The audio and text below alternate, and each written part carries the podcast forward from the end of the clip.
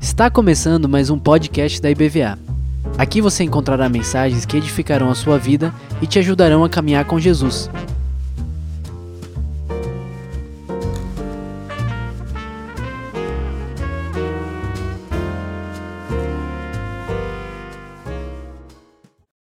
Na live aí, o Lina está pedindo oração por uma família está sofrendo muito porque um jovem da família cometeu suicídio. Imagine. Eulina, depois, se quiser passar o nome para a gente, da família, para a gente poder orar, por favor. Tem pessoas na live pedindo oração. A igreja tem plantão pastoral, horário comercial, de segunda a sexta. Então, amanhã, pastor Beto está aqui. Terça-feira eu estou aqui, na quarta-feira o pastor Heraldo está aqui, quinta-feira o pastor Carlos Henrique, sexta-feira o pastor Álvaro. É só ligar para cá e a gente dá assistência, conversa no telefone, marca horário para vir aqui. A gente faz isso todas as semanas, o ano inteiro. A gente atende. Quem está aqui no presencial precisa de oração por alguma causa, não saia sem falar com a gente.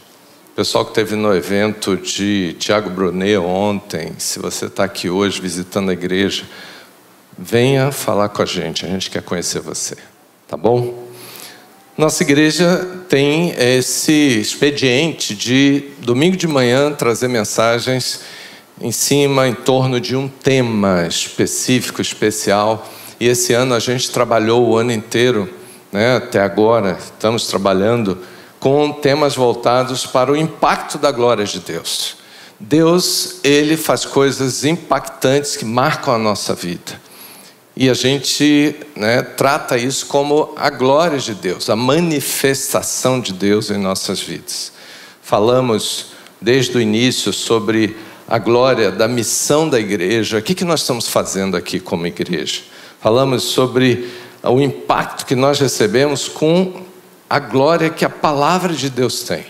Não existe nada tão impactante escrito na face da terra como a palavra de Deus é a glória de Deus revelada. Falamos da criação, falamos da presença de Deus na vida de cada um de nós, falamos da pessoa de Jesus Cristo, o impacto. Né? Quem está assistindo a série The Chosen, os escolhidos, sabe, né? tem sido muito bom. Quem não está, baixa o aplicativo né, para você assistir. Já tem plataforma de streaming aí passando o The Chosen. É lindo demais você ver como Jesus se apresenta.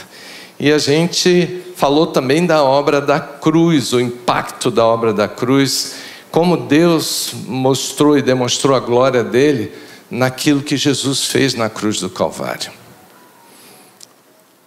A última vez nós ouvimos o pastor Carlos Henrique falando sobre o poder, o impacto da glória do Espírito Santo de Deus que habita em nós. E hoje, né, que deveria ser domingo passado, dia dos pais, então nós estamos com dois dias dos pais, né?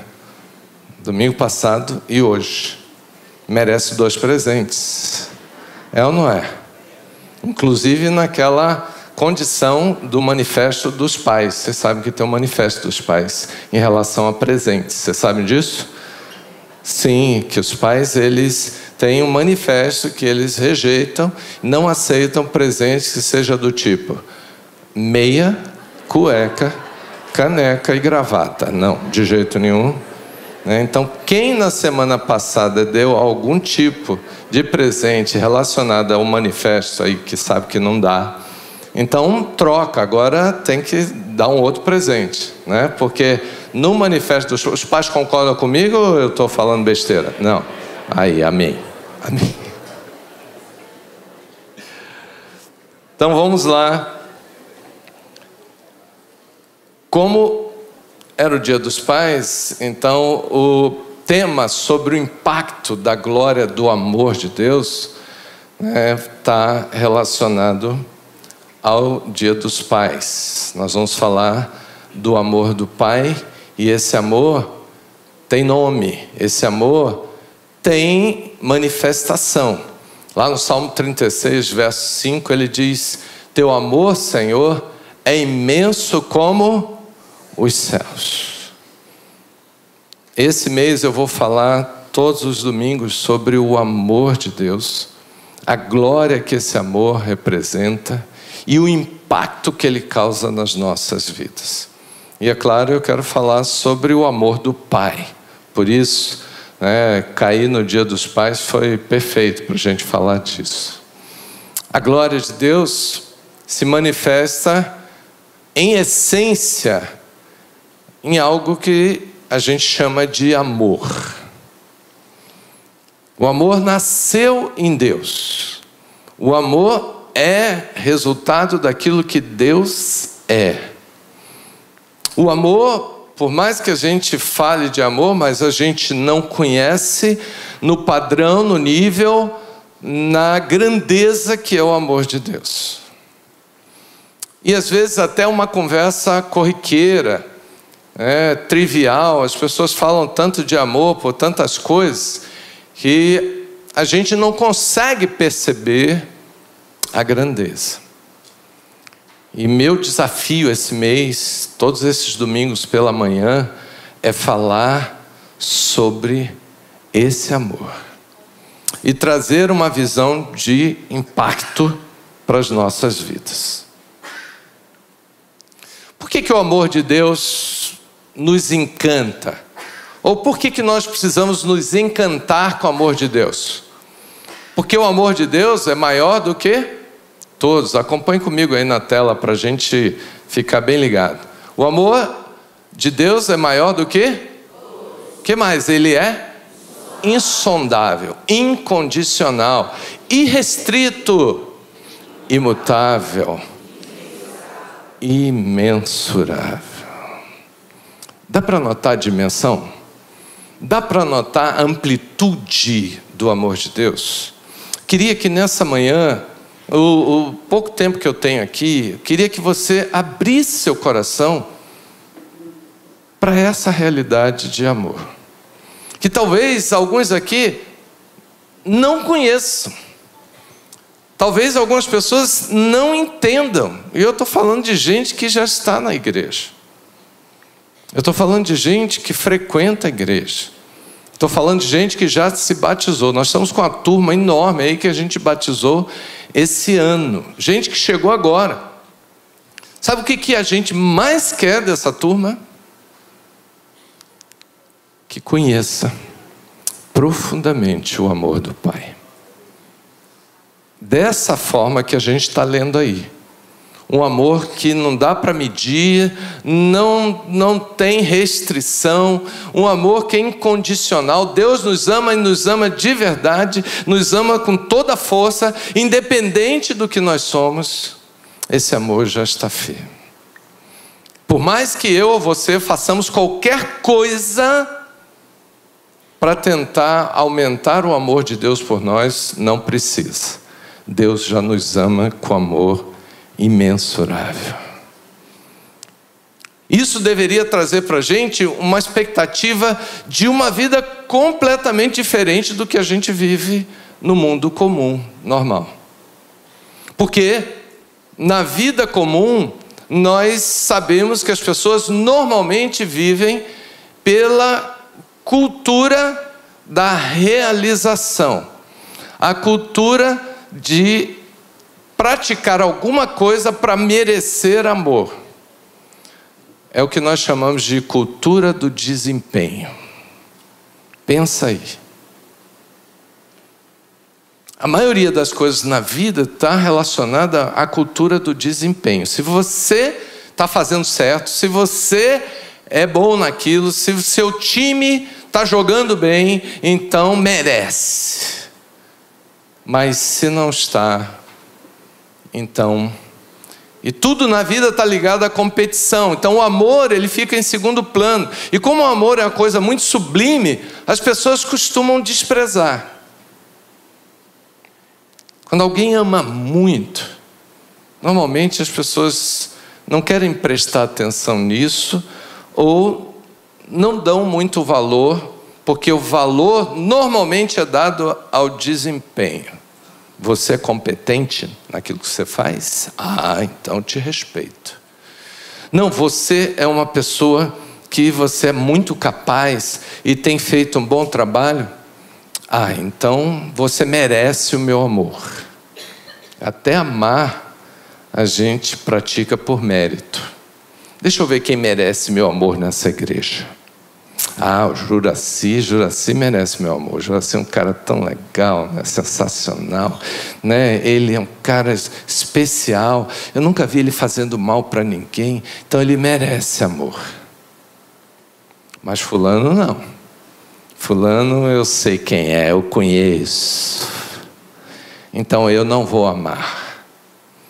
E nós somos assim naturalmente, e isso é praticado lá fora, quando eu falo lá fora, fora do ambiente que a gente, como igreja, no mundo espiritual, a gente acredita que o amor vence, que o amor supera tudo e que o amor é praticado. E às vezes na igreja a gente também não vê é, essa realidade, pelo contrário, a gente vê o que a gente vê lá fora. E a gente fica pensando: será que Deus está nessa igreja? Então, meu propósito aqui é falar e trazer para a gente uma ideia de encantamento com o amor de Deus. E a pergunta é: você é encantado com o amor de Deus? De que maneira? Ah, quando eu olho para a natureza, eu vejo como Deus cuida de tudo, os passarinhos, né? A gente falou disso lá nos grupos de comunhão, os passarinhos cantando de manhã e tal. Ah, isso é amor de Deus na minha vida. Mas você vê amor de Deus também na vida das pessoas que estão à sua volta, aqui, no convívio da igreja. E você fica encantado com isso, porque não é só ver. Guarda essa palavra, encantamento. É isso que a gente precisa pensar. No tema que a gente está trabalhando esse ano, a palavra é impacto. O amor de Deus na vida das pessoas da igreja está impactando a sua vida? Está trazendo assim uma sensação assim de, de espanto, do tipo, meu Deus, eu nunca vi isso, como é que pode? Fulano pagou o meu cachorro quente ali fora e eu nem pedi. A galera que vive isso aí, né? Será que isso é amor? A pessoa pagar o cachorro quente para você sem você nem pedir? Diga aí, pastor, até hoje não me amaram a esse nível.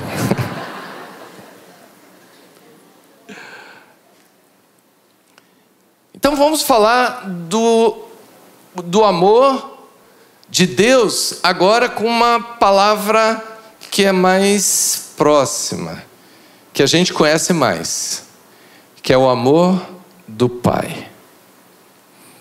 Se você pega a Bíblia e divide entre o Antigo Testamento, que é a história antes de Jesus, e o Novo Testamento, que é a história a partir de Jesus, nós vamos ver que no Antigo Testamento Deus era Deus. Deus era Yahvé, os nomes que o povo israelita usava para falar de Deus. Ninguém chamava Deus de Pai no tempo antigo. Mas quando Jesus apareceu, o Filho de Deus, o próprio Filho, e alguém pergunta para Jesus: Jesus, como é que a gente deve orar? O que, que Jesus ensina? Como é que a gente começa a oração? Pai nosso. E aí, isso traz para a gente uma ideia que mexe com a gente, porque tem a ver com paternidade. Cadê os pais presentes aqui? Cadê lá em cima? Vocês, nós somos pais, sabemos o que, que é paternidade. É esse pai que aparece para gente amando e é esse amor que precisa nos encantar. A melhor história para falar do pai que ama é a parábola do filho pródigo, lá em, João, em Lucas capítulo 15. Por favor, abra na sua Bíblia. Essa é a história mais linda de todas as histórias para falar de amor. Na Bíblia não tem comparação das histórias contadas. Claro que não compara com a própria vida de Cristo. Jesus viveu um amor que impactou a nossa história. Jesus, quando contou essa parábola, ele estava falando do quanto Deus está interessado em amar as pessoas, incluindo o perdido. Quem é o perdido da história? É o filho que na história pede ao pai diz: Pai, verso 12, quero a minha parte dos bens. Era um fazendeiro, tinha dois filhos, o filho mais novo resolve pedir a parte dele que ele tinha direito na época que o pai dividia a herança, mas ele pede adiantamento, me adiante aí. Ele não disse nada para o pai o que, que ele ia fazer com o dinheiro. O pai talvez até estivesse sonhando que ele fosse um bom investidor, né? que ele fosse um empreendedor de primeira linha. Ele, no mínimo, vai pegar esse dinheiro e vai fazer render, crescer e produzir. Não é isso que todo pai quer, que o filho possa ser autossuficiente? Sim ou não? Tomara que seja logo, né? É o que todo pai gostaria. E o pai estava esperando talvez isso. Mas no verso 13 diz que passado alguns dias, né, passado um tempo, não muitos dias, o filho pegou o que tinha e saiu fora, foi embora. Não deu notícia, não deixou endereço, muito menos mandou o novo número do WhatsApp dele. Nada sumiu, se mandou, fugiu. O texto diz na história que ele pegou e dissipou todos os bens, vivendo de uma maneira absurda. O pai não sabia, ou talvez alguém tivesse dito, né? O final da história é que, verso 14, depois de ter consumido tudo, sobreveio uma grande fome, ele começou a passar crise. Eu estava falando para alguém, né? Uma pessoa que está com muito dinheiro, ela tem muitos amigos, mas amigos do dinheiro. Não são amigos da pessoa, são amigos do dinheiro. Quando o dinheiro acaba, os amigos vão. Né? Porque verdadeiro amigo fica com a gente até na hora da crise. Ele ficou sozinho e passando necessidade, ele arrumou um emprego lá para tomar conta de uns porcos numa fazenda e a comida não tinha e ele tentava comer do que os porcos comiam. A maioria das pessoas conhece essa história. Mas no verso 17, esse verso é importante, porque ele fala: caindo em si, ele diz: quantos dos trabalhadores do meu pai tem pão com quê? E eu estou aqui morrendo de fome. Vou me levantar, vou procurar meu pai, vou dizer: Pai, pequei contra o céu, pequei contra ti. Já não sou digno de ser chamado teu filho, trata-me como um dos teus trabalhadores. Quero ser pelo menos um empregado. Levantando-se, foi para o seu pai. Quando ele vinha, ainda longe, no caminho, seu pai o avistou, compadecido dele, cheio de compaixão, o que, que o pai fez? Diga aí, pai, será que você faria assim? Aquele filho que pegou a parte da herança e torrou tudo na farra com prostitutas, e ele volta e você sai correndo para abraçar. Se fosse mãe, mãe faria, né? Que mãe é tudo. Mas pai, mas esse pai, que é o modelo aqui, ele corre cheio de compaixão, abraça o filho e o beija. E o filho diz: Pai, pequei contra o céu e diante de ti já não sou digno de ser chamado teu filho. O pai, porém, disse aos seus servos: Trazei depressa a melhor roupa. Que pai é esse? Que amor é esse? Vestiu Ponde-lhe o anel no dedo e sandálias nos pés. Faz o seguinte: Vamos trazer um novilho cevado e vamos comer e vamos nos alegrar. Vamos fazer um churrascão aí para fazer uma festa, porque esse meu filho estava morto e reviveu, estava perdido e aí começou a festa. Então, para ser bem rápido e direto no assunto, o versículo chave aí para falar do amor do Pai é o verso 20. Marque aí. Todo pai tem que ser igual a esse pai. Que tem compaixão, compaixão é identificação com o sofrimento do outro. O pai, na hora que vê o filho voltando, ele não vê o filho com o bolso vazio do dinheiro que ele gastou. Ele vê o filho sofrendo toda a humilhação e toda a vergonha que ele já estava passando. Isso é compaixão, é você fazer a leitura do coração do outro. O amor faz isso.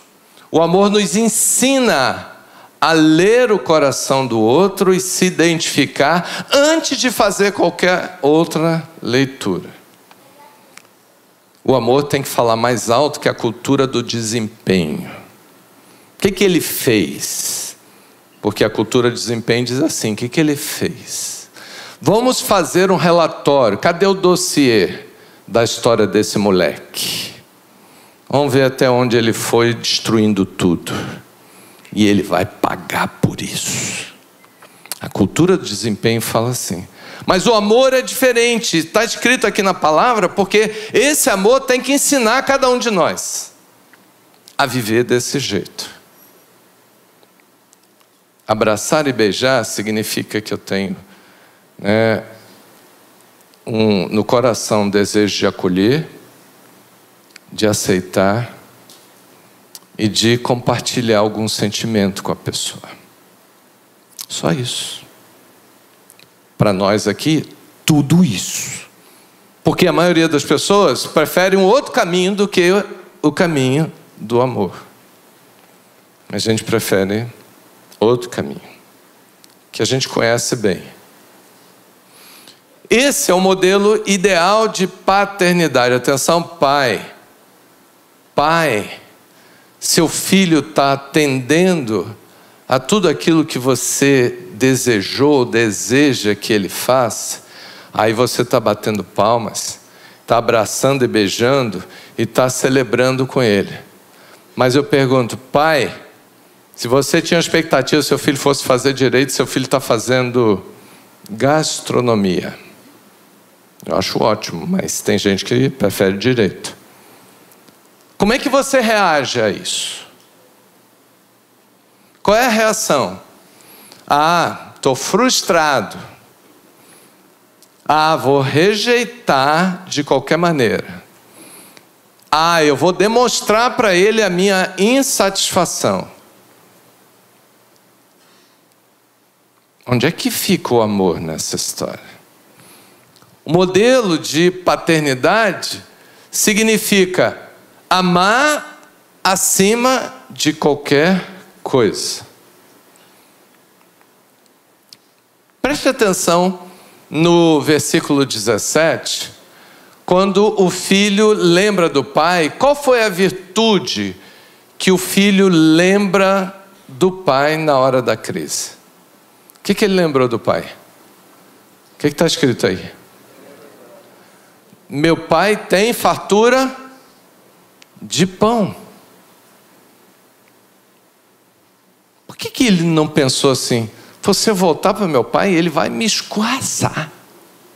Se eu bater lá em casa, ele vai me expulsar do portão e vai mandar eu sumir da frente dele. Por que, que ele não falou isso? Já pensou nisso? Por que, que ele falou, na casa do meu pai tem fartura de pão? Ou seja, meu pai é uma pessoa generosa. Essa virtude é marca de quem conhece a Deus generosidade. E a generosidade é para todos, não é para aqueles que atendem a minha cultura do desempenho. Ser generoso é para qualquer um. Inclusive para as pessoas que não estão fazendo o que a gente quer. Foi isso que o filho pensou, disse: "Não, meu pai é uma pessoa generosa e eu vou apelar para a generosidade dele. Eu quero ser pelo menos um empregado." Ele aí está declarando que na vida do pai dele, que ele conhecia, ele já tinha experimentado que o amor estava acima de tudo. Diga comigo, amor acima de tudo. Amor acima de tudo. Por que, que a gente coloca outras coisas acima do amor para depois a gente pensar em amar? Isso está errado. O modelo de paternidade perfeita é amor em qualquer circunstância e acima de tudo. Pedro diz: acima de tudo, porém, tende o quê? Amor intenso uns para com os outros, pais para com os filhos, esposas para com maridos, maridos com, para, para toda a família, igreja, irmãos, uns para os outros. O amor tem que falar mais alto. Do que qualquer outra coisa. Ah, mas quando eu fico irritado, chateado, a ira vem e aí eu quero pisar no pescoço de um. Ah, mas quando eu fico decepcionado, eu não consigo nem olhar. Eu preciso me ajoelhar, chorar diante de Deus, dizer: Senhor, está tudo errado com a minha vida. Porque a gente tem aquela expectativa de que as pessoas aceitem que a gente viva com base em outros valores acima do amor e que muitas das coisas são coisas muito feias. E a gente diz que tem que considerar porque, afinal de contas, eu sou um ser humano. Pois bem, o nosso Pai do céu nos amou acima de qualquer outro sentimento, apesar de nós. Então Pedro diz que a gente tem que ter amor uns pelos outros, porque o amor faz o quê? O que, que o amor faz? Quando a gente ama, a gente erra menos. E tudo que a gente faz por amor diante de Deus é valorizado. Agora, quando eu tiro o amor do primeiro lugar e coloco qualquer outro sentimento, eu vou acabar pecando, fazendo mal. Eu conheço muitos pais que já fizeram muito mal aos seus filhos, porque preferiram reagir de forma pecaminosa, que Deus nunca mandou fazer, que o Senhor não nos ensinou. Não, mas você não conhece o meu filho. Não interessa. O amor tem que falar mais alto. Primeiro a gente ama para não pecar e não provocar o pecado do outro. Tem filhos que pecam por causa do pecado do pai. O pai tratou tão mal e gritou que o filho falou que não devia para o pai. Pecado de um, pecado de outro, e isso às vezes cria o efeito dominó. E a mãe fica desesperada porque não sabe lidar com isso. Pedro está dizendo que quando a gente ama, em primeiro lugar, a chance de pecar cai e cai muito. Dificilmente a gente gera pecado quando a gente está amando. Então, nesse caso aí, do pai do filho pródigo, que é o nosso modelo, nunca esqueça e não fique guardando a história como uma história bonita, não, é como modelo que nós devemos praticar, não só os pais, mas todos nós, as mulheres também, a gente precisa colocar o amor em primeiro lugar. Nessa história aí, as faces do amor são várias. Primeira delas, esse pai tem um amor incondicional. Ele não foi atrás do filho para encontrar com o filho, para perguntar para ele: o que, que você fez com o dinheiro? Tem gente que o dinheiro infelizmente, é a primeira coisa da vida.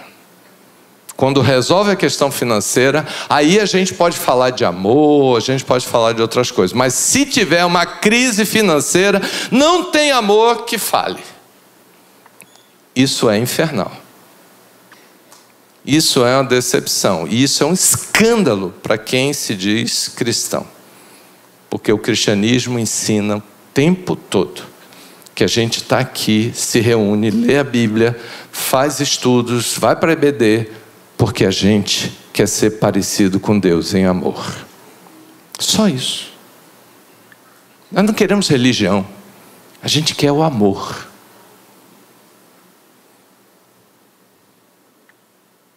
O texto diz: Deus prova o seu amor para conosco pelo fato de ter Cristo morrido por nós quando, sendo nós ainda. Romanos 5,8. Você já marcou esse versículo? Deus, quando nos amou, Ele não estava esperando que a gente primeiro fizesse alguma coisa agradável para depois Ele amar. Deixa eu ver se Ele já está cheirando bem. E ainda está cheirando a porco.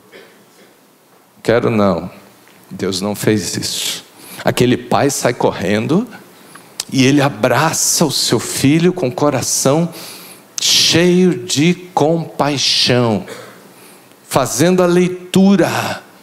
Aquele rapaz não precisava de condenação, de acusação, porque isso ele já vinha fazendo.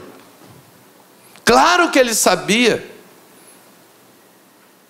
A pior coisa para um filho quando chega perto do pai, que ele fez algo muito errado, que ele já vem se auto-condenando, se auto-punindo, talvez não reconhecendo tudo, mas ele sabe do que ele fez. É a pessoa que ele mais espera que seja compreensível e ajude no momento, é a pessoa jogar na cara, acusar, condenar, falar coisas horríveis e da pessoa que a gente esperava a melhor atitude. Todos nós temos histórias assim, de que a pessoa que sempre disse que me amava, na hora que eu falhei com ela, ela escorraçou comigo. Que horror. Deus fez assim com a gente, quando Ele mandou seu filho morrer por nós. O que, que Ele fez? Ele não quis nem saber o que a gente estava fazendo, mas ele disse: Eu amo, eu vou fazer. Isso é amor incondicional. O amor também aparece aí de forma perseverante, porque quando vinha ele ainda longe, quando seu pai o avistou, se compadeceu, correu, beijou, o abraçou, beijou. O pai estava na esquina, atento, olhando, esperando. Ele sabia que um dia o filho ia voltar. Ele queria isso, ele esperava isso, ele orava por isso e ele mantinha isso firme no seu coração. Perseverança no amor. Amor precisa ser perseverante. Poxa, mas eu amo tanto e a pessoa não reage de acordo. Continue. Persevere. Mantenha, talvez seja o seu teste de resistência. Eu conheço tanta gente que consegue fazer uma maratona e treina para fazer 42 quilômetros de maratona, mas quando fala de amar, ele não consegue virar a esquina.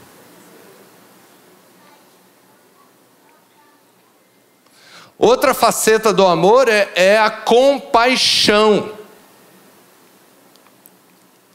O pai sente ternura, ou seja, é aquilo que a gente chama de simpatia. É você gostar da pessoa de graça, é você gostar da pessoa porque você gosta. E ele quer minimizar o sofrimento porque ele sabe que o cara está sofrendo. Então ele só pensa nisso, ele não pensa no quanto ele perdeu. Porque a gente fica fazendo conta. É horroroso isso. Amor não faz conta. E ele também se coloca no lugar do outro, e isso aí é o que a gente chama de empatia. É você se identificar com a situação do outro e dizer assim: se eu tivesse no lugar dele, como é que eu estaria agora? E aí você vive essa realidade e você reage segundo isso. Então você sente a dor e não pratica aquela reação por causa da perda. Ele levou herança, ele gastou com farra, ele agora merece sofrer. O amor fala isso? Onde é que o amor fala isso? A meritocracia é um negócio horroroso, porque a gente não sabe julgar o tamanho das coisas. É um escândalo isso. O amor também tem uma face linda que é esperar sempre o melhor. O texto da Bíblia aqui é muito, muito forte sobre o amor. O próprio João, né, que a gente chama de o apóstolo do amor, ele diz que no amor não existe medo. É o único lugar que a gente ouve na história de falar de amor em comparação com medo. Diz: no amor não existe medo. O perfeito amor faz o quê? Ora, o medo produz tormento, logo aquele que teme não é aperfeiçoado em amor. A gente precisa se aperfeiçoar em amor, e uma das maneiras de fazer isso é a gente parar de colocar o, o medo como aquele que comanda a nossa vida. Você já viu quando a pessoa vai orar e diz assim: Senhor, eu é, eu tenho medo que aconteça isso, isso. E fala com facilidade diante de Deus: Senhor, tu sabes que eu tenho medo que meu filho não passe no vestibular. Senhor, eu tenho medo que ah, aconteça uma desgraça lá em casa. Senhor, como é que eu falo para Deus que eu tenho medo? Como se o medo fosse maior do que Deus. Porque quando eu falo isso, eu estou dizendo, Senhor, olha, esse negócio está tão grande aqui, o Senhor está aqui embaixo. Veja aí o que o Senhor faz, porque o medo está dominando meu coração. Por isso que o João fala: o amor, ele vence o medo, porque quando eu amo, eu não estou esperando a desgraça. Eu não abro a minha boca para amaldiçoar nem proclamar nenhuma desgraça. Eu abro a boca para falar de amor. Seu filho está onde? Perdido. E aí, o que, que você vai fazer? Ah, eu estou amando e estou esperando Ele. E aí, ele perdeu algum ponto com você? Nenhum. Ele continua sendo meu filho amado. E aí a gente começa a praticar uma coisa que é muito legal, é a gente aprender com o amor a celebrar uma vitória de cada vez. A gente só quer celebrar quando fecha a conta. Já viu quando fecha a conta? Não, se ele prometer isso, se ele prometer aquilo, se ele prometer. Não, se me der isso, não. Se cumprir tudinho, aí quem sabe chamar o pastor Beto fazer um, uma picanhazinha lá tal. Tem gente que tem medo até de festejar, sabe por quê? Tem a superstição de que isso atrai coisa ruim. A Bíblia ensina que a gente tem que fazer festa sim. Deus, inclusive, instituiu festa para o povo ser obrigado a festejar, porque o povo prefere ficar lamentando as perdas. E aí o pai diz: Ó, oh, vamos trazer o novilho, fazer um churrascão, vamos comer, vamos beber, vamos festejar, porque meu filho estava morto e reviveu, ele estava perdido e foi achado. Aí chega o irmão, né? O, o outro filho diz assim: Peraí, pai, ele estava morto, reviveu, ele foi achado, mas ele continua aquele filho ladrão que levou, que gastou, que continuou. Ele já prometeu que vai devolver o dinheiro. Ele já prometeu que agora ele vai ser diferente. Ele já prometeu que agora ele não vai fazer mais a gente ficar triste. Não. Nem conversei com ele sobre isso. Mas só ele chegar já merece um churrasco que a gente não comemora as, as pequenas vitórias? Que são anúncio de coisas maiores que virão, porque eu tenho fé, creio num Deus que faz coisas milagrosas, e Ele pode ampliar muito mais as coisas. Mas quando eu não creio, não confio, não espero isso de Deus, como é que Deus vai fazer se nem eu acredito? Deus gosta de ambiente de fé de corações de pessoas que acreditam. Mas o mundo vai de mal a pior. Nós não estamos falando de mundo, nós estamos falando do Pai. Ele é Deus. Você tem celebrado as pequenas vitórias. Meu filho não falava comigo e ele mandou uma mensagem curtinha, tão pequena, não falou quase nada, mas eu já vou celebrar. Tá na hora, né? Tá na hora de eu. Eu sabia. O amor perdoa. Colossenses 3,13. Veja se está marcado esse versículo na sua Bíblia. Sejam compreensivos uns com os outros, perdoem quem os ofender, se a pessoa maltratou você, se a pessoa está fazendo você viver de uma forma muito ruim, está fazendo você sofrer. A Bíblia diz que você tem que perdoar. Por quê? É só você lembrar que você tem um perdão muito maior que vem de Deus. Se o Senhor lhe perdoou, por que, que você não deve perdoar? Eu conheço gente que porque pessoa, alguém não convidou ela para a festa, ela não fala mais. Pastor, se você não me convidar para a sua festa, não vou falar mais com você não. Estou arrasado, você me decepcionou. Cadê o amor, gente? Se Deus me perdoou de algo que eu não tinha como pagar, a multidão dos meus pecados. Não é pouco, não. Todo mundo aqui sabe. Todo mundo tem uma carga, né? E sabe muito bem de onde você veio. Eu sei de onde é que eu vim. E sei que Deus não estava, né? Se não fosse Deus, eu estaria perdido. Se Deus me tratou assim, sem olhar para os meus pecados, por que, que eu não vou perdoar as outras pessoas? Pense bem nisso. Por último, o amor, ele é restaurador. O pai disse aos seus servos: Trazei depressa melhor roupa, vestiu, ponde-lhe um anel no dedo, vamos resgatar a identidade dele, as sandálias nos pés, vamos dar um banho nesse moço, vamos ajeitar as coisas, ou seja, vamos dar tudo que ele está precisando agora. E lembra que o filho não falou nada ainda sobre conserto, sobre pagar a dívida dele, sobre ele estar arrependido ou não. O filho não falou nada, mas o pai fez questão de dizer assim: não, eu quero dar tudo para ele sentir que aqui é o lugar que o amor existe.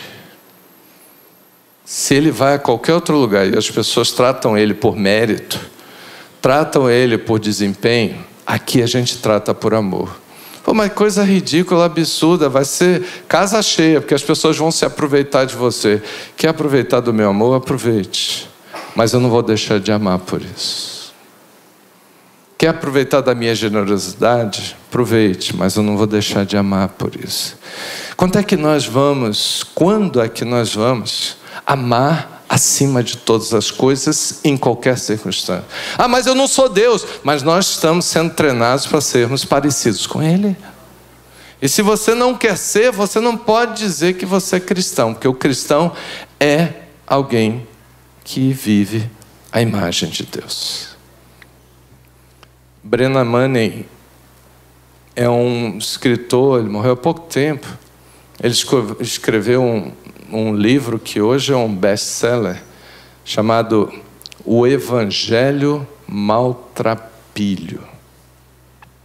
Eu sempre fiquei impactado com tudo que esse irmão fez, escreveu. Ele andava com os pobres, ele morou em cavernas, ele viveu no deserto, é um cara fantástico. E ele fez a oração do, do filho pródigo. Quem sabe a nossa oração?